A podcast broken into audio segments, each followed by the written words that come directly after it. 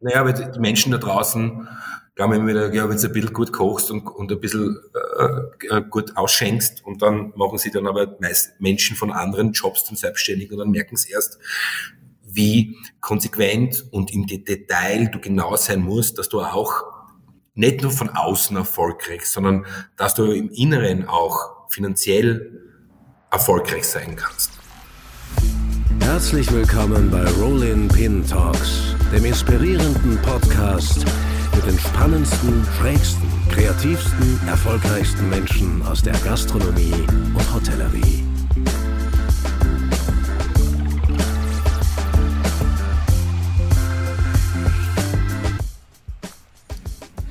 Herzlich willkommen zu einer neuen Episode Rolling Pin Talks, dem Gastro-Podcast mit den spannendsten und erfolgreichsten Persönlichkeiten, die die Branche zu bieten hat. Unser heutiger Gast ist nicht nur einer der besten, sondern auch einer der außergewöhnlichsten Köche Österreichs. Seine Küche vereint die zwei Herzen, die in seiner Brust schlagen und sie wurde binnen kürzester Zeit mit zwei Sternen im Guide Michelin ausgezeichnet. Ich freue mich riesig, dass er heute da ist. Herzlich willkommen, Konstantin Filippo. Hallo, grüß euch. Schön, dass ich dabei sein darf. Ich glaube, es wird ein lässiges Gespräch und schauen wir mal, was rauskommt. Aber ja, wir schreiben heute den 3. März 2022 und in Österreich dürfen wir von Glück reden, wenn wir sagen, mit 5. März gibt's wieder einige Lockerungen. Die Sperrstunde wird äh, nach vorne gehoben. Ungeimpfte dürfen wieder ins äh, Restaurant. Äh, was erwartest du dir von diesen Lockerungen? Ähm, ich erwarte mir, man, wir haben ja immer wenn keine Lockdowns sind, natürlich merkt man, dass die Gäste natürlich hungrig sind auf Gastronomie. Wir mhm. merken, dass unser Produkt Gott sei Dank funktioniert. Ich glaube, von dem glaube ich, kann in Österreich, glaube ich, die meisten davon sprechen. Natürlich merke ich aber schon, dass es äh, mit mir auch selber was gemacht hat. Also mhm. irgendwie, man hat natürlich schon zwischendurch Existenzängste. Ähm, man merkt auch bei den Mitarbeitern, dass man extrem, äh, was man immer ist, natürlich motivierend, aber natürlich das eine oder andere Einzelgespräch äh, hat man mehr im positiven Sinne. Ähm, ja. Ich glaube, es hat einfach mit uns allen was gemacht, nicht nur in der Gastronomie, sondern auch, glaube ich, in allen Branchen. Mhm. Ähm, man, man wird äh, sehen, was die Zukunft bringt. Ich glaube einfach, es fördert ein bisschen die Lockerheit.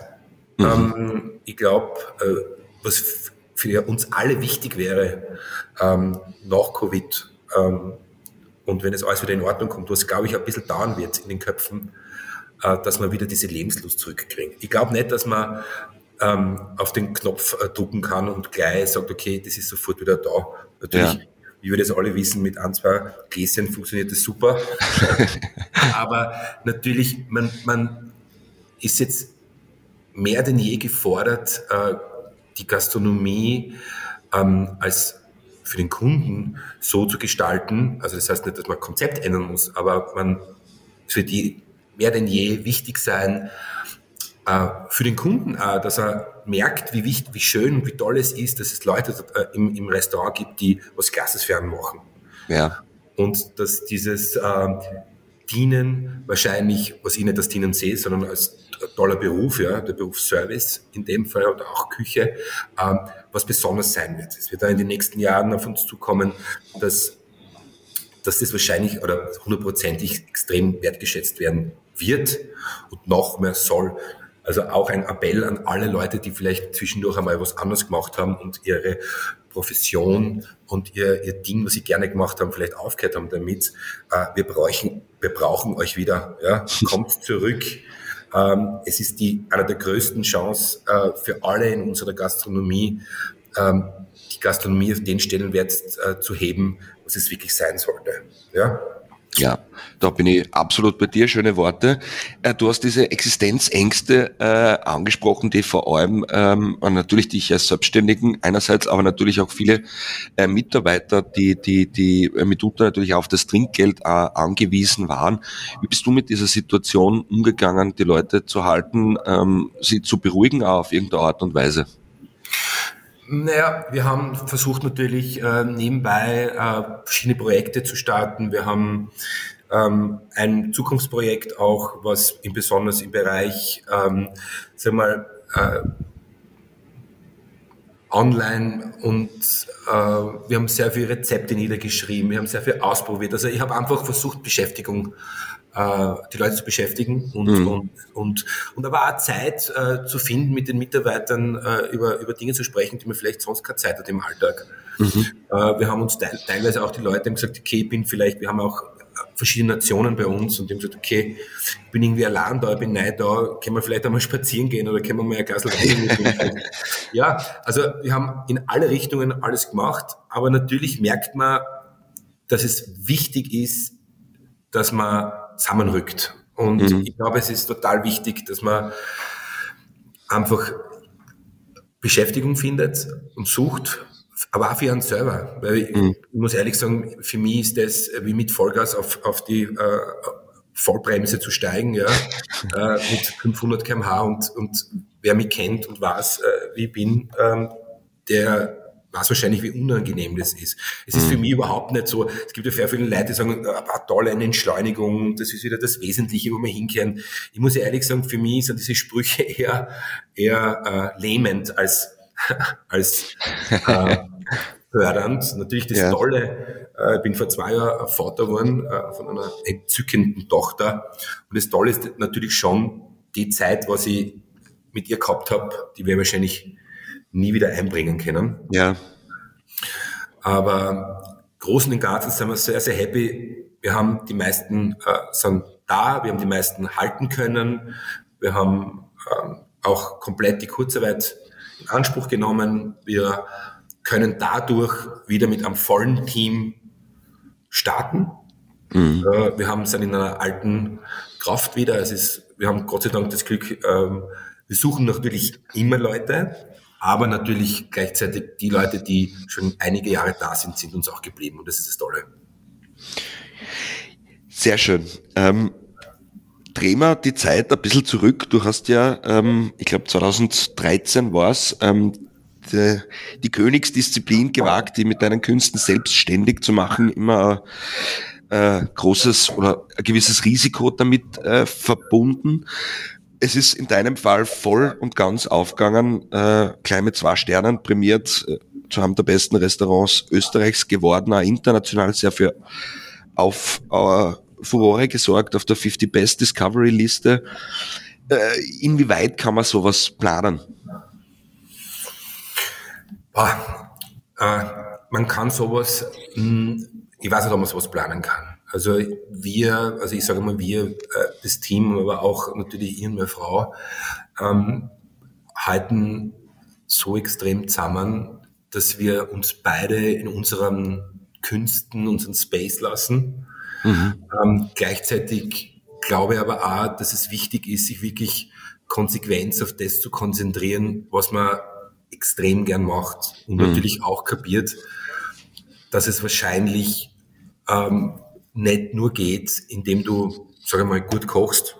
Äh, naja, aber die Menschen da draußen ja, wenn du ja, wenn du ein bisschen gut kochst und, und ein bisschen äh, äh, gut ausschenkst und dann machen sie dann aber meist Menschen von anderen Jobs dann selbstständig und dann merken sie erst, wie konsequent und im Detail du genau sein musst, dass du auch nicht nur von außen erfolgreich, sondern dass du im Inneren auch finanziell erfolgreich sein kannst. Mhm. Bringt dir nichts, nur zu sagen, sie ist selbstständig und äh, es, es und es ist zwar von außen, ähm, äh, sagen die Leute, weil es ist lässig und gut und super, aber innen drinnen ist irgendwie so und keiner weiß, wie er sich über Wasser halten kann. Ja. Wir haben halt einfach wirklich ähm, in, natürlich in unserem Bereich ähm, geschaut, dass wir das machen, wie wir, wie wir Gastronomie sehen und wie, wie, wie wir ähm, uns zeigen wollen den Gästen. Ich hab, ich muss ehrlich sagen, natürlich, man, ich glaube, jeder Gastronom macht das, er schaut in die ganze Welt und schaut, okay, was taugt man, was taugt ich nicht und nicht. Und wir haben eigentlich immer versucht, das, das schwimmt immer mit, ja, das heißt da immer wieder, das wird da immer so sein, dass du äh, Dinge äh, vielleicht unbewusst mitnimmst und so. Aber ich glaube, die große Kunst ist, auch bei Dingen, die dir taugen, vielleicht woanders zu sagen, das mache ich nicht so Oder ja. so schaut mein Lokal nicht aus. Oder so servieren wir nicht. Oder ist es ja wurscht was. Oder so ziehen wir uns nicht an. Nicht um auf Druck anders zu sein, sondern einfach in sich selber einzuhören, wie authentisch wie möglich kann es sein. Und ich glaube, das ist so wichtig. Also das Date ist das Wichtigste, wenn man merkt, der Gast, das ist dein Baby, das bist du. Ich glaube, es ist immer sehr schwierig, das funktioniert natürlich. Äh, du kannst mhm. ein anderes Korsett dir anziehen von jemandem an, du kannst einen anderen Anzug anziehen. Aber am Ende des Tages finde ich, auch für die Gäste da draußen, dann ist es auf die Dauer, ist es halt more of the same und es ist nicht irgendwie, hat nicht seine eigene Handschrift. Und ich finde einfach, wir haben so viele tolle Betriebe in Österreich ähm, und jeder für sich sollte das machen, was er gerne selber fühlt. Und wenn es das beste Burgerlokal ist, dann ist es das beste Burgerlokal. Und das muss ja nicht immer ein Sternerestaurant sein. Aber ich glaube, für mich die interessantesten Konzepte sind immer die, die eine eigene Handschrift haben und eine eigene Tellersprache und ein, ein eigenes Konzept. Das andere finde ich, ja, finde ich gut und, und das handwerklich und alles perfekt, aber es ist, es prickelt nicht, es ist nicht interessant. Und ich glaube auch für die Selbstständigkeit at long in einem gewissen Bereich, so wie ich Gastronomie sehe, ähm, glaube ich, dass diese Konzepte, die eine eigene Handschrift haben oder eine eigene Idee haben, sie wahrscheinlich immer durchsetzen werden. Das ist ja, ist ja wirklich diese Authentizität, die du ansprichst, ist ja für mich ja wirklich immer sowas wie die, die Königsdisziplin. Aber ich stelle mir das natürlich schon schwer vor, weil du bist ja auch jemand, der jetzt, sage ich mal, unter Gordon Ramsay äh, beim Arzak im Steirereck bei den Obauers war. Ähm, natürlich eignet man sich da Dinge an, äh, aber wie schafft man diesen Sprung dann äh, vom, vom Kopieren äh, zum, zum, zum äh, authentischen Original zu werden?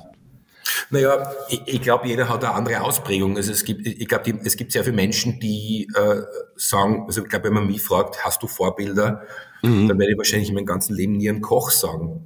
Ja. Oder ein Restaurant. Das, verstehst du, was ich meine? Es ist, ja. also für mich, für mich waren es alles ähm, Lebensabschnittsdinger, äh, die ich in ihrer Art sehr geschätzt habe. Aber das ist ja nicht nur so, dass du sagst, okay, nimm das ähm, mit und, und, und kopiere Dinge, sondern es gibt ja an jedem Ort, wo du arbeitest, positive und negative Dinge. Und vielleicht ja. auch viele Dinge, die du nicht machen willst oder nicht weitermachst. Hast aber nicht, hat aber nichts damit zu tun, ob diese Lokale nicht äh, perfekt in ihrer Art sind, wie sie sind.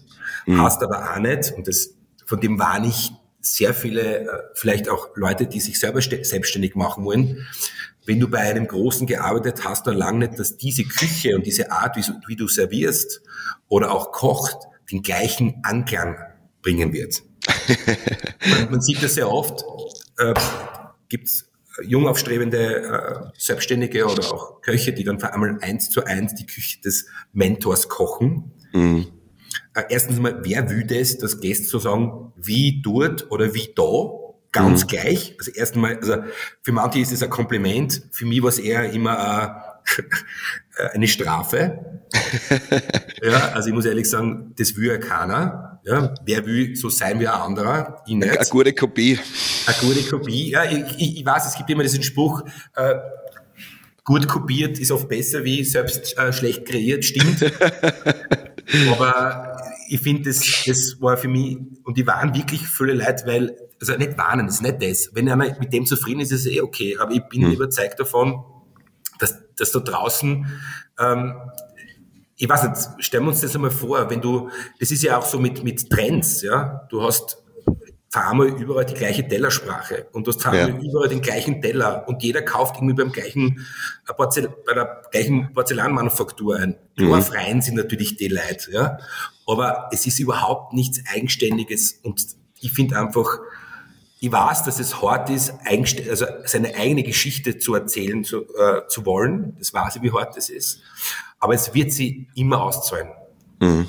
In jede Richtung, in jedem Detail. Wenn du dieses ein bisschen extra machst, wenn du Bock auf das hast, wird es auszahlen. Jetzt gibt es ja äh, viele äh, deiner Kollegen, die sagen, äh, ich lese kein Kochbuch, ich gehe nicht zu Kollegen essen, um eben zu vermeiden, dass man da auf irgendeine Art und Weise äh, kopiert oder, oder, oder auch vielleicht sogar unbewusst ähm, Sachen äh, adaptiert. Äh, wie gehst du ran? Gehst du, gehst du bei den Kollegen essen? Schaust du auf Instagram, was so abgeht oder, oder schützt du dich sozusagen auch ein bisschen vor diesen Dingen. Naja, die Frage ist, ob das Schutz ist, wenn man nirgendwo hin essen geht und dann was macht, äh, und dann was macht und dann äh, merkt, dass man es eigentlich doch, doch kopiert. Also ich glaube eher, man sollte viel essen gehen und viel schauen, damit man nicht vielleicht, so wir machen das eigentlich, wenn wir kreieren und wir merken, das gibt schon irgendwo, ja. dann sagen wir nicht, na, wir sind in einem kleinen Land wie Österreich, wird schon keiner merken. Stimmt da. Also ja. zu 90 Prozent merkt es ja keiner. Es ist ja so. Äh, ich glaube sogar mehr, merkt er keiner. Es gibt aber dann noch immer wieder Leute, die sich wirklich auskennen und viel reisen und viel Restaurants anschauen, merken dann sehr wohl, ob das eine Kopie ist oder nicht. Ja. Und ich würde ehrlich sagen, viel schauen, viel essen gehen, damit man vielleicht, und viel auch auf Insta schauen und so weiter, dass man vielleicht nicht in die Verlockung kommt, mhm. dass man was macht, unbewusst, was schon gegeben hat. Ja. Also ich würde eigentlich umgekehrt sehen. Also ich würde, ich glaube, Kochbücher, also, also essen gehen und nicht auf Instagram zu schauen, was die anderen machen und dann vielleicht das Gleiche zu machen, ich glaube, es ist umgekehrt. Ich glaube, es ist gescheiter, du schaust, dass vielleicht eine Idee, weißt du, wir Menschen sind ja, kann man schon bei diesen ganzen Dingen, die wir so sehen und hören, ist es schon mal so, dass du vielleicht unbewusst was Gleiches kreierst. Mhm. Aber, die, aber ich finde einfach, du solltest schauen, was es vielleicht gibt und vielleicht deinen Weg dorthin findest. Mhm. Und dann nicht zum Schluss sagen, ich habe nicht gewusst, dass das schon gegeben hat.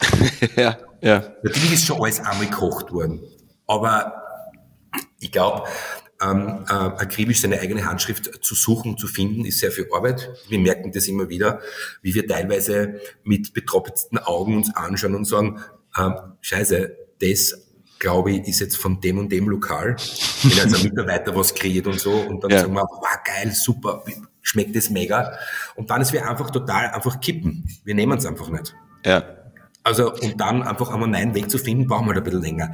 Deswegen ist es auch bei uns so, kann man sagen, leider, oder, dass wir eigentlich in, in Menüs nicht so schnell wechseln, sondern eher statisch sind. Mhm. Wir einfach nicht, also schon saisonal Dinge auswechseln, aber wir ähm, nicht, leider Gottes nicht alle drei Wochen oder alle vier Wochen ähm, Highlight-Gerichte kreieren und schaffen, so dass wir ein anderes Highlight-Gericht auswechseln können. Ich finde auch, der Gast äh, ist keine, kein Versuchskaninchen.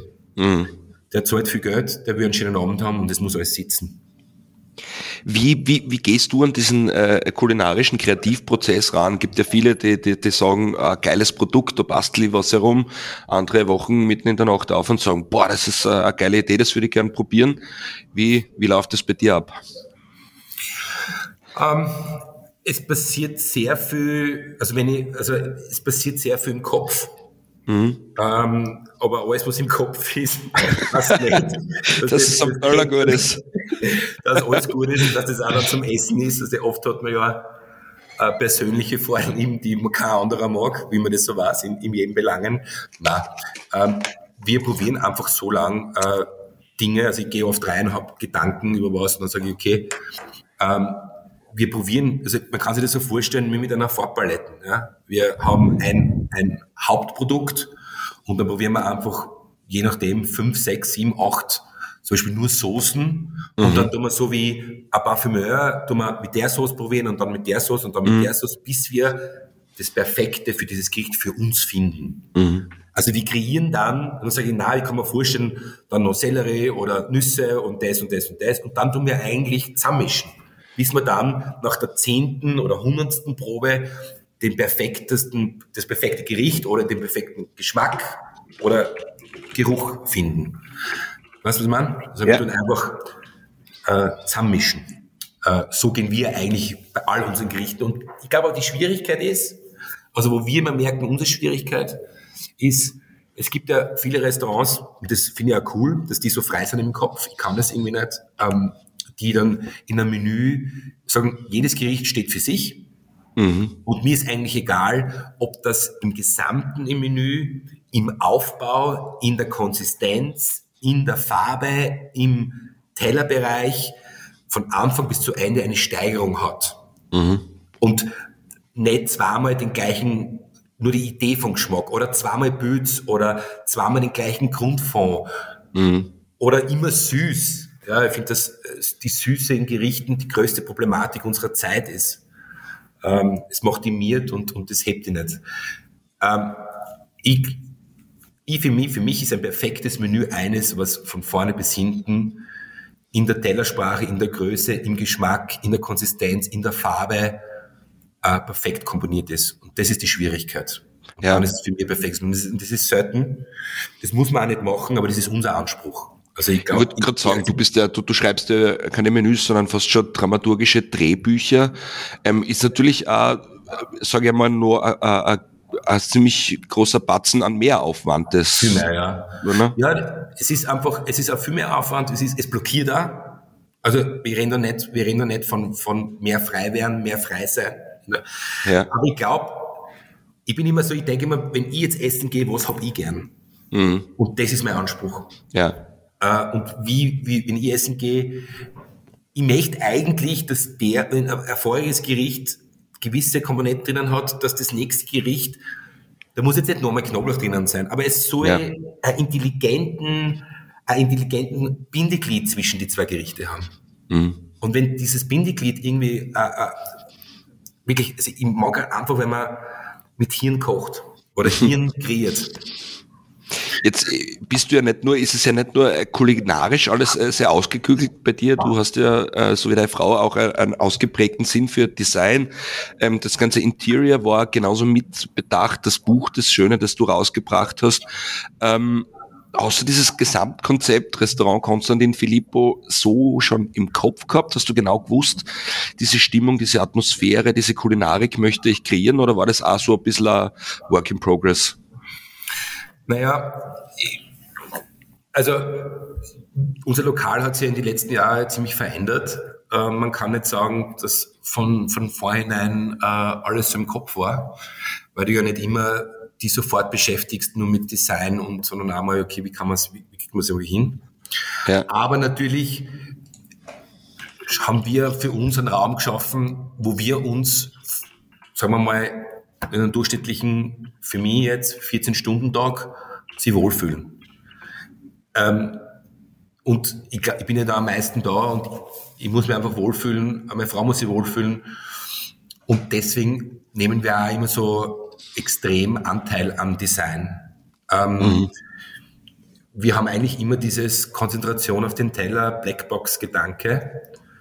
Äh, wir haben immer diese Dramaturgie drinnen, in, in, in, in, nicht in einer Schwere. Wenn im Endeffekt, wenn es drinnen sitzt, hast du ja Leichtigkeit drinnen. Aber es soll einfach, ich liebe es, wenn es eine oder zwei Farben in einem Raum gibt, die in Materialien und in Schichten verschiedene Unterschiede haben, aber trotzdem von in der gleichen Farbe ist. Ja, das heißt, geschichtet Holz, Stein. Und du, wenn du es siehst, siehst du unbedingt, ob das jetzt verschiedene Materialien sind. Aber ich liebe es mhm. einfach von einer Farbe verschiedene Materialien zu verwenden. Und, und das taugt mir, das beruhigt mich. Jetzt bist du ja jemand, der, der, der in der Vergangenheit und in der Gegenwart bewiesen und hat und beweist, dass er nicht nur Sternegastronomie kann, sondern du kannst dahergehen und man kann zu dir sagen, Konstantin, bitte sei so gut und mach ein gut funktionierendes äh, Bistro, wie du es jetzt mit dem Obeuf oder mit dem Aravané in Graz äh, erfolgreich geschafft hast. Äh, Gibt es einen Hebel, den man im Kopf umlegen muss, äh, solche Konzepte zu, zu kreieren oder wie läuft das bei dir ab? Naja, also bei uns ist es immer so, äh, wir machen gern Dinge oder neue Konzepte, weil ich, erst einmal bin ich hungrig und neugierig. Also mhm. das heißt, ich bin neugierig und hungrig auf was Neues und ich möchte einfach gewisse Dinge ausprobieren. Ähm, man kann dann noch immer nur sagen, war vielleicht nicht so das. Aber grundsätzlich sind wir auf diese Projekte, die wir alle gemacht haben, sehr, sehr stolz. Mhm. Ähm, und ich finde, gastronomisch gibt es irgendwie kein, kein Deckel. Mhm. Es gibt nur einen Deckel, in dem musst du selber nicht magst und nicht willst. Aber mhm. grundsätzlich ähm, äh, machen wir gern neue Projekte und neue Ideen. Und wenn du, ich glaube, in dem Sinn ist nur eins sehr wichtig, dass du die Zeit findest auch, dass du auch das äh, machen kannst. Mhm. Ja? Und umso älter dass du wirst, merkst du aber auch, äh, was du gerne machst und was nicht so gerne machst. Oder wo deine mhm. Konzentration ist. Also merkst du auch, wenn du Fernsehshows machst. Also äh, du merkst einfach Dinge, die vielleicht toll waren in, in der Begeisterung am Anfang, aber dann auch wieder sagst, okay, nur wegen der Medienpräsenz heißt das nicht, dass ich es deswegen weiterhin machen soll, wenn es mir nicht gut tut oder ja. ich mich nicht mehr wohlfühle oder wenn man sich hinquören muss. Ja, oder weißt, ich finde es auch immer wieder so schade, wenn gewisse Projekte auch so stehen. Ja? Mhm. Also die Entwicklung eines Lokals, also eines Wirtshauses heißt ja nicht immer, dass du jedes Mal umbauen musst. Aber ich glaube, dass du im Detail, im Detail feilen kannst, an gewissen Schrauben drehen, damit Lokale einfach weiterhin ihren Glanz behalten. Und ich mhm. du musst nicht immer neu kreieren, aber wir lieben einfach die Gastronomie. Ich werde nie mehr was anderes machen äh, und wir werden höchstens noch vielleicht ein, zwei Geschichten machen. Und wir werden weiterhin an der Dominikanerbastei an diesem kleinen, an dieser kleinen Perle, wie man so sagt, weiterhin feilen und schrauben, so dass das Lokal weiterhin pflegt. Gleich wie mit dem Bistro. Wir haben äh, wir sind sehr stolz, äh, im Bistro besonders äh, der absolute Impulsgeber für alle Weinbistros, die es in Wien gibt, gewesen mhm. zu sein. Wir sind froh, dass wir dadurch manchen Menschen auch die Idee gegeben haben, das zu machen. Mhm. Dadurch hat Wien jetzt einfach so viele tolle neue Bistros, so viele neue Weinbistros, so wie das Heunisch und das Mast und Co., mhm. Ähm, dass wir echt stolz sind auf das dass das, dass, dass, dass man gesagt hat, und, und auch andere Lokale. Also das ist einfach top. Also sind wir sehr happy, dass, dass jetzt in Wien, wenn ich sage, okay, ich habe frei, wo gehe ich hin? Dann mhm. weiß ich, okay, äh, es gibt echt coole Lokale in der Stadt. Ja. Wie, wie, wenn man, wenn man jetzt mehrere Konzepte hat, äh, man kann sie zu einem gewissen Grad natürlich äh, zerreißen und, und mehr Stunden buckeln. Äh, kannst du Verantwortung abgeben oder ist das was, was dir schwer fällt? Ich glaube, es ist ein, ein Prozess. Also ich kann es gut, aber es ist halt so, der Prozess, dass man abgibt, das muss, ich glaube, das muss da ein bisschen arbeiten. Erstmal muss die mhm. richtigen Leute finden um die herum. Äh, gleichzeitig, ich glaube, es ist schwierig. Weißt, ich sage mal, beschreib mal kurz ein neues Projekt. Wenn du ein neues Projekt angehst und du hast vielleicht schon zwei, drei Lokale, äh, dann sagt jeder immer, das ist also meistens so, viele Menschen sagen immer, ja, du musst am besten vorher schon alle Leute haben, damit du das Projekt um, äh, ja, aber die, die ja. Leute können ja nach zwei Monaten wieder kündigen. Das heißt, äh, ja. es kann sein, theoretisch, dass ich die nächsten sieben Jahre die Leute nie haben werde. also was ich damit meine ist, ja, ich gebe gerne ab, ähm, aber es ist leider Gottes so, dass es sehr wenig Menschen gibt, die sehr gerne bei einem Projekt aufbauend dabei sind. Mhm. Leider Gottes gibt es sehr viel Leid, verständlicherweise, weil ich, ich, erwarte ja auch nicht, dass meine Ideen und meine, meine Zukunftspläne die gleichen sind wie von jedem, der für uns arbeitet. Ja? Mhm. Aber natürlich kann man es nicht daran machen. Ähm, und wir brauchen einfach tolle Menschen um uns herum und wir haben Gott sei Dank auch tolle Menschen. Aber, wenn man, aber du kannst natürlich äh, kein Projekt starten und, und jeder hat das Verständnis, wie es einmal ausschauen wird. Glaub, mhm. Muss man denn leiten? Bitte? Da muss man den Leuten da ein bisschen äh, die eine Freiheit geben, sagen zu ja. können, das, das ist auch ein bisschen mein Baby und da ist auch ein bisschen was von mir drinnen? Ja, äh, kann, also alles. Aber natürlich, also ich habe da überhaupt kein Problem, Menschen äh, Aufgaben weiterzugeben und sie in bessere Positionen zu geben und auch mhm. finanziell äh, dementsprechend auch äh, zu, zu also zu zahlen und zu geben. Aber ja. natürlich ist es so, dass viele Leute auch mit Verantwortung sehr schlecht umgehen können mhm. und sie auch es als Belastung sehen. Mhm. Wie gesagt, ich, ich habe eigentlich, ich muss ehrlich sagen, es gibt keinen richtigen Schlüssel dafür. Wie ich glaube einfach, man muss einfach schauen, man muss dem Ganzen auch ein bisschen Zeit geben. Ich bin ein sehr ungeduldiger Mensch, das ist mein größtes Manko. Ähm, aber gleichzeitig wie gesagt, ich glaube, viele Leute haben ein Riesenproblem äh, mit ähm, Deadlines heutzutage. Ja, also ich, mhm. ich glaube, jeder will frei arbeiten, aber wenn du dann sagst, in vier Wochen muss das fertig sein, dann finden die meisten Leute so belastend, dass es dann doch nicht machen. Weil weiß, bei mir ist, bei mir ist genau umgekehrt. Ich mag ja. das bis, bitte? Ich, bei mir ist genauso, ich, ich brauche das. Dann, Ja, und wenn einer sagt, na, es geht nicht oder na, ich, ich, es ist mir zu viel, dann kann ich mit dem total umgehen. Ich bin nämlich, ja. ich möchte nämlich mit ehrlichen Rückgrat äh, Menschen, die Rückgrat, also ich, möchte mit Menschen, die eine Haltung, Rückgrat haben, arbeiten. Die können mhm. mir einmal sagen, es ist mir zu viel. Mit dem kann ich ja. arbeiten. Aber es einfach nicht zu machen, ist einfach schwierig. Ja. Ich würde gerne ein bisschen äh, auf deine, deine, deine Küche eingehen. Ähm, als, als, als Ausdruck Grieche äh, bringst du ja wirklich ähm, viel Österreich, aber auch viel Mediterranes auf den Teller, bist da sehr, sehr fischlastig. Äh, wie schwer war es oder ist es für dich in, in, in Österreich, auch in einem Binnenland, sage ich einmal, ähm, diese, diese, diese mediterrane Küche in einer äh, Produktqualität zu, zu, zu gewährleisten, wie du es machst? Ähm, ich glaube, also wie gesagt, wir haben jahrelang äh, kochen wir jetzt äh, in die Richtung Fisch. Wir sind jetzt im Moment so, dass wir ein reines Fischbistro äh, äh umgestellt haben äh, im Obufes, mhm. äh, weil es für uns einfach logisch war, weil wir es im Restaurant jetzt schon, glaube ich, vier Jahre machen. Mhm. Ähm, für uns, also wir haben ja nicht nur Meeresfische, sondern auch Süßwasser. Mhm. Wir haben Gott sei Dank in der Produktqualität null Problem. Wir arbeiten sehr nah mit einem äh, jemanden zusammen, der Superfisch aus Kroatien bringt. Mhm.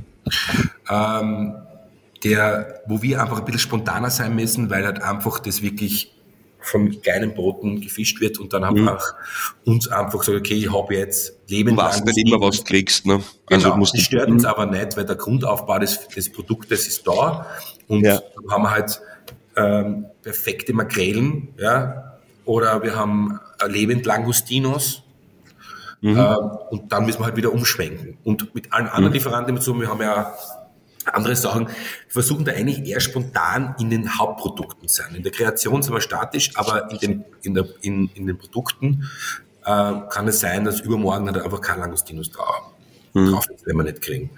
Ähm, na, für uns ist es nicht mehr schwer. Es war aber extrem viel Arbeit, äh, ja. weil ja, ich glaube aber auch, das hat damit auch was zu tun, die Restaurants das anbieten, aber auch der Gast hat sich verändert.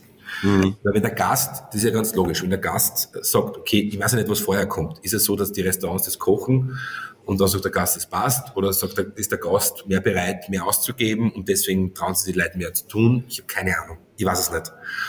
Ich weiß nur, dass unser größter Anspruch ist, ein Menü zu kreieren, äh, wo, wo, wenn mal Fleisch vorkommt, es in Form von einem Fond oder einem, eines Aromas ist. Mhm. Und der Hauptstar oder das Hauptthema ist immer Fisch bei uns. Und wie, wie, wie, wie, wie kam es wie kam's zu dem, dass du, dass du sagst, das, das taugt dir das einfach, oder?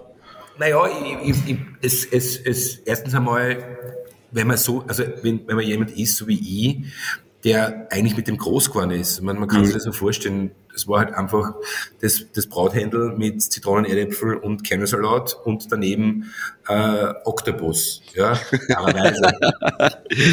und, es ist, und ich muss ehrlich sagen, für, für, für, mich ist das Teil meiner Geschichte, Teil meiner Kindheit. Mhm. Äh, und, und deswegen, ähm, und muss ich ehrlich gestehen, ich finde ja, dass der Fleischgang zu ich würde jetzt keinen zu nahe treten, aber meistens der schwächste Gang in einem Menü ist. Mhm. Entweder äh, du die, weiß ich ja selber, weil sie es selber gemacht haben, entweder du willst die Leute abfüllen mit einem Gang, mhm. mit dem letzten, aber am, meisten redet man, ich weiß nicht, wie es dir geht, aber am meisten redet man ja eigentlich über die Vorspeisen und über die ja. Zwischengänge.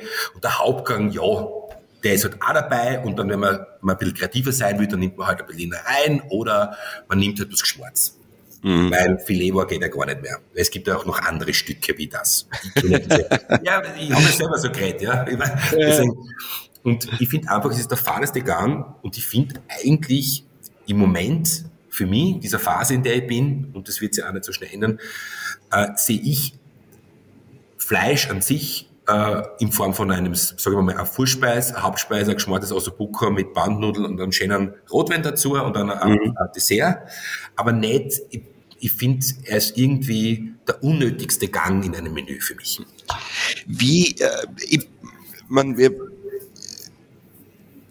diese Hirnwichserei will ich nicht sagen, aber man ist natürlich äh, permanent, äh, wenn man jetzt viel isst, viel kocht, viel äh, in der Sternegastronomie unterwegs ist, äh, wie schafft man es, dass man, dass man sozusagen nicht an dem, am, am Gast vorbeikocht, indem man zu komplex mit den, mit den Aromen, mit den Geschmäckern wird, weil man vielleicht selber schon ein bisschen ähm, gesättigt ist, weil man schon so viel erlebt und probiert hat. Der Gast aber wiederum im, im, in den meisten Fällen ja nicht.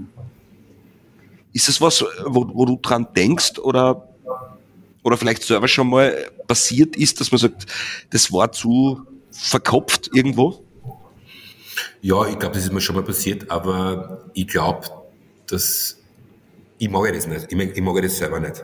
Mhm. Ich halte nichts mehr aus wie unverständliche Gerichte. Ja. Äh, ich verstehe ja nicht, warum man Gerichte so, also ich, ich, ich verstehe natürlich, dass jeder Gast will, dass man jemandem ein Gericht erklärt.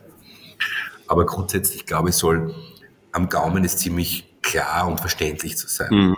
Also natürlich weiß ich, dass, wie du richtig sagst, wir als Köche natürlich von einem anderen Level ausgehen. Mhm. Ähm, oder weil wir schon so viel gesehen haben und dann vielleicht, wie du richtig sagst, äh, am Gast vorbeikochen. Mhm. Aber ich glaube, das muss man auch dann irgendwie, ich, ich weiß nicht, ich, ich denke immer, ich denke ich denk an so viel, bin halt sehr, bin halt auch sehr Gastronom. Ich, mhm. ich, ich sehe keinen Sinn drin, auch wenn ich selber geil finde, dass ich äh, im Zwischengang einen Pries koche und dann koche ich noch einen Daumen als Hauptgang. Ich will ja am Abend ja nicht 100.000 Veränderungen haben. Ja. Nur weil ich selber glaube, das ist das Geilste auf der Welt. ja, ja. ja was, was, was, was du, ja. Und wenn man natürlich so ein Konzept hat wie wir, wir haben ein Menü, dann sollte es schon du so kreieren, was da taugt. Und Gott sei Dank, Gott sei Dank ist das auch das, was die Gäste tun anscheinend. Mhm. Ähm, aber nicht hergehen und sagen, okay, ich mische da alles durch und dann habe ich ein Ganzleber drinnen und dann habe ich einen Priest drinnen und dann habe ich einen Daumen drinnen. Dann wirst wahrscheinlich am Abend die Hälfte des, äh, der, der Gäste haben, die sagen, um Gottes Willen, äh, ich will in, also das bringt ja auch das ganze System äh, durcheinander. Ja. Ich finde aber, man soll einfach das gro große Ganze äh, denken und man ist natürlich immer so, man will, keiner will ja kommerzig sein, aber gewiss, wir brauchen alle einen kommerzigen Erfolg, sonst ja. können wir ja keine, wirtschaftlich so sein. Ja. Genau, richtig, ja. Also, ja, ich glaube aber, das muss auch jeder für sich selber finden. Ich bin da nicht sehr, bin kein guter Ratgeber in das, weil ich, ich, ich, ich gehe gerne in Wirtshäuser und dann ist ich halt gerne mal in einer Reihe und das. Aber ich, jeder hat seine Kunden. Aber ich glaube halt einfach, das Vorbeikochen, Gast, es passiert an manchen Leuten, die nicht in sich selber einhören, was sie gerne machen. Mhm. Weil sie vielleicht so kochen, wie es die anderen wollen oder wie es vielleicht geht wollen. Mhm. Man ist ja oft auch, ich merke das, ich weiß das ja selber, wie vom ersten auf den zweiten, zweiten Stern und man merkt ja oft auch, wie man dann Pharmazie im Wind trat, weil man glaubt, mit dem kriegt man das. Mhm. Da muss man sich aber hinsetzen und sich mal ein bisschen selber beideln und sagen, Leute, das bin aber nicht ich. Mhm. Und wenn ich es kriege, dann möchte ich es mit dem kriegen, wie ich tick und was ich gern koche. Mhm. Und nicht, und ich glaube, das ist halt ein sehr schmaler Grad. Mhm. Das, was ich gern selber mag und das, äh, was die anderen von dir, und das glaube ich aber auch nur, erwarten, äh, ist halt die Frage. Ich, Jetzt. Ich, bin, ich, ich, weiß nicht, ich habe, ich hab, Entschuldigung, dass ich das unterbrich, aber es ist, ähm, du hast oft das Thema, dass sehr, manche so verkopft sind aufgrund von Trends. Mhm. Bin, deswegen bin ich also ein Fan von Klassiker. Jedes Restaurant braucht drei, zwei, drei oder ein oder zwei Klassiker, wo die Leute sich freuen, dass sie es wieder kriegen. Deswegen mhm. wird es wahrscheinlich in 20 unser Brandade mit Kaviar auch noch immer geben. Das wird es mhm. ja nie ändern. Das, das, das würde ich nämlich fragen, weil du äh, natürlich mit dem zweiten Stern ist einerseits äh, äh, eine große Honorierung deiner Arbeit, andererseits natürlich auch eine Drucksituation. Viele äh, Menschen werden aufmerksam darauf und, und, und in einer globalisierten Welt äh, weiß ja im Prinzip schon jeder Gast so, so circa, was ihn erwarten wird im Restaurant. Inwiefern hemmt dir das in deiner äh, Kreativität, äh, dass du weißt, der Gast hat schon eine gewisse Vorstellung von dem, was ihn bei uns erwartet, obwohl er noch nie da war? Oder scheißt du da drauf? Ja, ich, ich, dadurch, dass ich, dadurch, dass ich ähm, Kreativität nur nicht definiere über die Küche, sondern auch räumlich und mhm. Ähm, im Gesamtkonzept, sehe Lokale auch immer als Gesamtkonzept. Und ich will einfach, dass der Gast, wenn er da einer kommt, das Gefühl hat, er ist in einer, in, in einer Welt, die, die das Team rund um Konstantin Filippo also, und Manuela Filippo kreieren. Mhm. Ich, ich, mir hemmt eigentlich gar nichts. Ich, mhm. mich, wenn mich was hemmt, bin ich selber. äh, ich, nein, weil ich habe ich habe diesen Gedanken nicht. Ich, ich weiß, ich weiß ganz stark, was wir wollen. Ich weiß ganz, weiß ganz stark, wo wir hinwollen. Mhm. Äh, wir sind noch nicht fertig. Es ist aber auch eine schwierige Diskussion. Man kann sich das so vorstellen. Äh, 95 Prozent äh, der Gäste äh, loben das, was wir servieren und, ko und kochen, sage ich einmal. Ja. Äh, und dann erklärst du mal deinem Team oder die Menschen die herum, dass du den nächsten Step machen willst. Mhm. Also, dann denkt sich jeder wahrscheinlich, man, was redet der da draußen? Das ist eh oder happy, warum will der mehr? Ja. Und ich glaube, du kreierst einfach, ich glaube, die große Kunst ist, den Spannungsbogen in der jetzigen Zeit, in der wir sind, zwischen ähm, wie gehst du mit deinen Leuten um, aber gleichzeitig auch, wie kannst du sie fordern?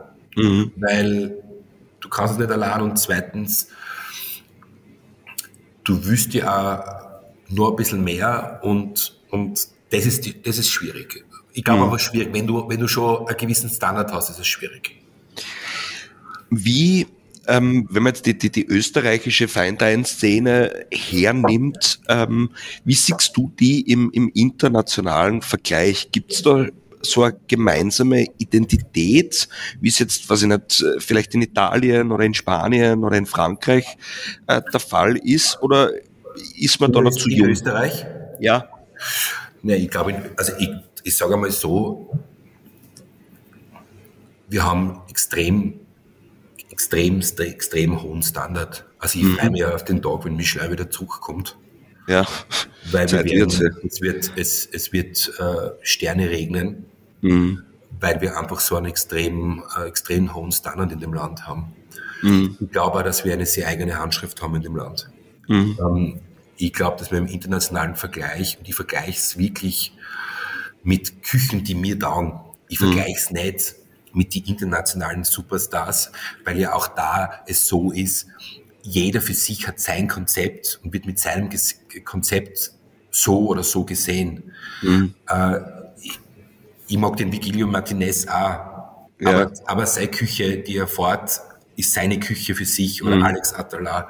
Und ich glaube, jedes Land hat seine eigene Identität und wir äh, mit unseren äh, Restaurants, die wir in dem Land haben, sind so stark aufgestellt, ähm, dass es nur eine Frage der Zeit ist.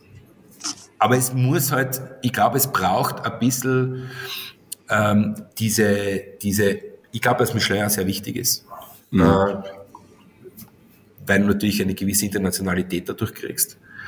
Ähm, es, und wenn eine gewisse, eine größere Dichte entsteht, sagen halt mehrere Leute noch mehr, das muss da anschauen, logischerweise. Ja. So, so sind halt einfach die Menschen. Die wollen halt auch ein bisschen abhackeln und wollen lokal äh, sagen, da war ich schon, da muss es ihre Leute erzählen.